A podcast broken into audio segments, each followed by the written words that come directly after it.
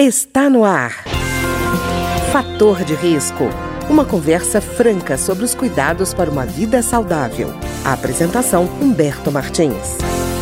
Olá, no programa de hoje nós vamos conversar sobre o uso terapêutico do Botox. Nosso convidado é o Dr. Enio Gali Ferlin, que é neurologista pediátrico. Doutor Enio, normalmente quando a gente fala de Botox, a gente imagina apenas o uso estético, né? Mas essa substância tem uma contribuição importante na neurologia, na é verdade? É, perfeito. Então tem sim uma grande gama de indicação, até pelo seu funcionamento. Então acho interessante nesse momento a gente explicar um pouquinho, conversar sobre como funciona. E aí a gente faz mais sentido porque que a gente aplica nas diversas áreas da medicina. É então a toxina a botulínica, ela age diminuindo a ação do nervo comandar um músculo de se contrair.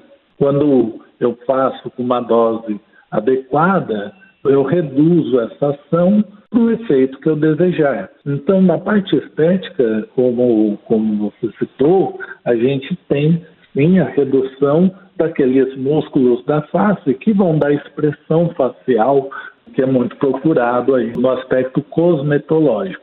Porém, na neurologia, a gente tem também outras indicações para umas rigidez musculares maiores ou outras condições. Pois é, doutor Enio, é verdade que é usado no tratamento de é, pessoas que sofrem com sequelas do, do acidente vascular cerebral, quer dizer, AVC, também conhecido como derrame, é isso? Isso. Né? Então, quando a gente tem né, o AVC e a perda do controle cerebral, a resposta do corpo é ah, aquele membro ou aqueles membros que não têm mais a função cerebral íntegra, né, eles fazem uma postura em que eles retraem, eles ficam rígidos e próximo ao corpo. Então a perna fica rígida, o braço se dobra e fica né, na frente do tórax. Isso faz uma rigidez que a longo prazo começa a promover desconforto no paciente, dores e até mudanças da postura do modelamento do osso. Para evitar isso esse ciclo vai cada vez doendo mais, você usa a toxina justamente para promover esse relaxamento da musculatura, o que vai ajudar tanto na dor como nas ações multidisciplinares, no efeito da fisioterapia, que vai trabalhar tentando o quê? Recuperar esse músculo e recuperar essa função cerebral o máximo que esse paciente puder. Pois é, doutor Enio. Outra utilização do Botox, eu estava vendo que seriam alguns tipos de enxaqueca. Em que casos exatamente ele pode ser usado para enxaqueca? Novamente, a, às vezes a, a, gente não, não entende né, muito bem essa ação né, né, da relação, o que, que o músculo tem a ver, né? Então, eu deixo esse raciocínio para a gente pensar. Se eu pego a ponta do meu dedo, né, a unha, e faço uma leve compressão nela, a ponta do meu dedo fica esbranquiçada. Então, uhum. o que aconteceu? Eu tenho uma redução do vaso, né? eu comprimo aquela musculatura e eu, eu reduzo o fluxo de sangue naquela ponta do dedo enquanto eu estou segurando. Quando a gente tem as enxaquecas ou as cefaleias tensionais em que a pessoa fica com a cervical, né, com a rigidez da musculatura cervical, é, você está fazendo essa compressão nesses vasos sanguíneos. Né? E isso depois, né, pelo sofrimento, pelo tempo dessa redução de sangue, promove uma resposta inflamatória e uma resposta de dor no paciente. Então, em algumas ações, esse relaxamento dessa condição melhora não só a aplicação da toxina botulínica, como um outro exemplo muito legal do dia a dia que a gente vê são uh, pessoas que têm cabelo comprido e prendem uh, muito firmemente com uma, uma presilha, com algum dispositivo que segura e comprime acaba fazendo essa restrição do couro cabeludo como um todo, puxando o couro cabeludo fazendo essa força, né, essa, essa tração e diminuindo o fluxo de sangue, também pode promover dor. O uso de headsets, comprimindo por muito tempo. Então a ação é mais é, né, é sempre parecida nesse sentido, e aí a aplicação no grupo muscular vai modificar para as dores. Em algumas enxaquecas também, aplicações na região das têmporas tá? também auxiliam. Ah, certo. E, doutor Enio, agora tem um caso que é a chamada hiperidrose, né, que a gente não conhece. Com esse nome, muita gente não conhece, né, mas que é aquela pessoa que sua muito, né, especialmente embaixo dos braços. E eu estava vendo que o Botox também pode ser usado no caso de hiperidrose. Como é que isso funciona nesse caso? Perfeito.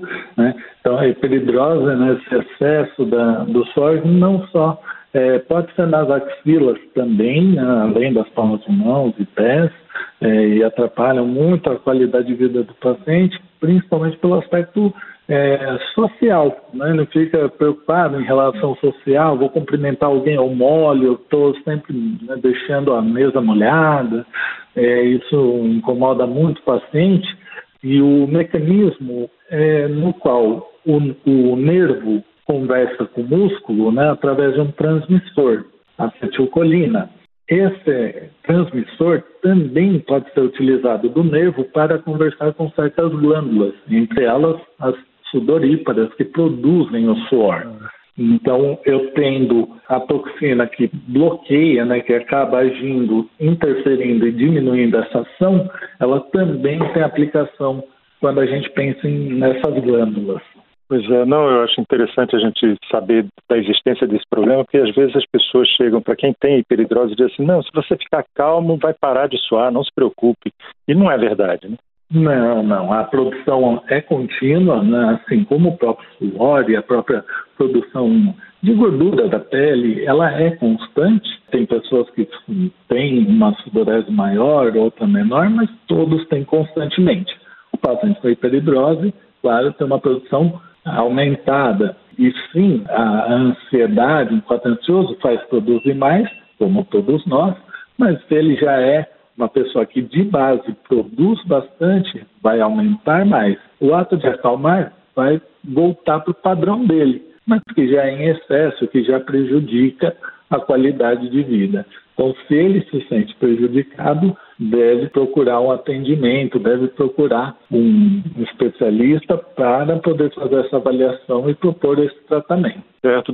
Doutor Ene, a gente está falando de hiperidrose e tem também casos de salivação excessiva. Como é que a substância botulínica ajuda nesse caso? Ela, de novo, ela agindo, inibindo a função da glândula, né, o comando do cérebro, a gente diminui a salivação. Nossa salivação também vai flutuando, né, ela tem uma produção constante, mas que flutua de acordo com alguns estímulos que a gente tem. É só né, sentir um cheiro de um alimento que te agrada, você saliva mais. A toxina diminui essa reatividade não só pelo alimento, mas a própria produção constante, que é um comando cerebral também, a nossa constância e nosso excesso, e ela auxilia, então, tanto na pessoa que faz uma produção maior, né, que é a cialorreia, o termo da, do, do aumento da salivação, mas também em alguns pacientes, por exemplo, que têm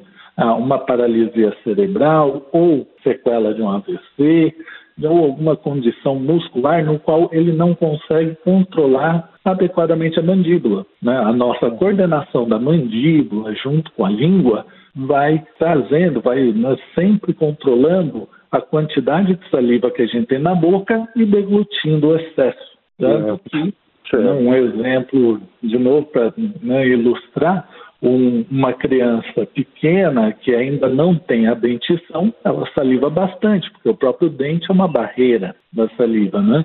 Se eu não tenho essa coordenação de deglutir, se eu não tenho essa coordenação, né, ou o aparelho, a parte dentária para manter, eu posso ter em excesso e sair para fora da boca. Quando sai, né, eu tenho de novo os prejuízos sociais, a vergonha né, que uhum. pode acontecer com o paciente. Então, mesmo que eu não produza demais, às vezes eu uso, a gente faz, é, pensa na utilização da toxina botulínica justamente para reduzir, porque esse paciente não consegue controlar essa a, a movimentação da saliva. Doutor Enio, já que nós estamos falando de saliva, eu estava lembrando de outro problema que tem muito brasileiro que sofre calado, que é o bruxismo, né?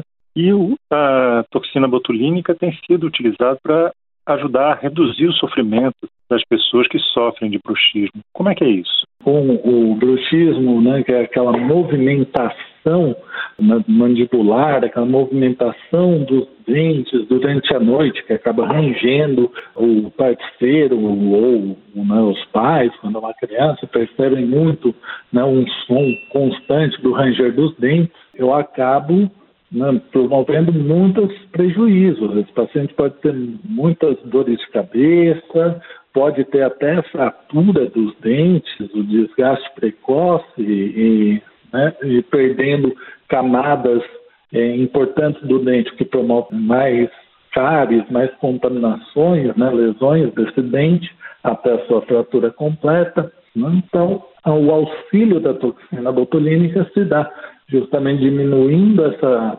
força da musculatura da mastigação, eu diminuo o efeito do bruxismo desse atrito dos dentes, né, e preservando melhor. Claro que também isso associado ao, ao segmento do ortodontista, que pode usar outros dispositivos também para a preservação do dente. E, doutor Enio, de qualquer jeito, o uso da, da toxina botulínica é, acaba tendo uma reaplicação periódica, não é, não é aquela coisa assim, botou uma vez, resolveu, não, né? Não, não, ela tem que ser é, feita né, de tempos em tempos, porque como é uma substância que se liga na nossa camada muscular, nos nossos neurônios, a própria célula refaz essas conexões, esses receptores, né? que a gente tem os transmissores que vão mandar informação, por exemplo, do neurônio para o músculo, e a gente tem que ter o receptor para receber essa informação e agir. A toxina botulínica fica no meio desse caminho, ele bloqueia o transmissor. Então,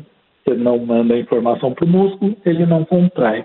Porém, como a gente refaz de tempos em tempos esses receptores, esses transmissores, a eficiência da toxina vai se diminuindo, vai reduzindo conforme o tempo e é necessária uma nova aplicação né, para fazer esse bloqueio dos novos receptores. Doutor Enio, de qualquer forma, a pessoa tem que ficar sabendo que ela não vai fazer a aplicação de maneira improvisada, tem que ser com acompanhamento de um profissional, né? Sim, sim. Né, seja, pela, seja pelo local de aplicação, né, a gente tem, pode fazer prejuízos de, de lesão em alguns músculos, né, quando não bem aplicado, ou dosagem em excesso, que pode fazer bloqueios muito importantes de áreas sensíveis. Né, então, tem que ser um profissional qualificado, especializado nessa área, em aplicação, né, na neurologia, para fazer a boa indicação e a boa aplicação de, né, dessa toxina e de todos esses procedimentos que ocorrem, principalmente os invasivos, né, que você usa uma agulha, que você adentra o corpo. Tá certo, tá ótimo. Eu queria agradecer então ao Dr. Enio Gali Ferlin, que é neurologista pediátrico e falou hoje para a gente sobre o uso terapêutico do Botox no caso da neurologia. Muito obrigado, doutor Enio. Muito obrigado eu por, por poder, né, por poder esclarecer essas dúvidas e gostaria de, de novo, né, relembrar que tem sim indicações importantes e que né, traz muitos benefícios, muita qualidade de vida para os pacientes né, quando a toxina é bem indicada. Tá? Desejar a todos, então, um ótimo dia e muito obrigado novamente pela oportunidade. O programa de hoje teve trabalhos técnicos de Ricardo Coelho. Se você tem alguma sugestão de tema ou comentário sobre o programa de hoje, basta enviar uma mensagem para o endereço eletrônico programa fator de risco, tudo junto, arroba gmail.com. Até o nosso próximo encontro. Fator de risco um programa com dicas para melhorar a saúde. Uma produção da Rádio Câmara, transmitida por emissoras parceiras de todo o Brasil.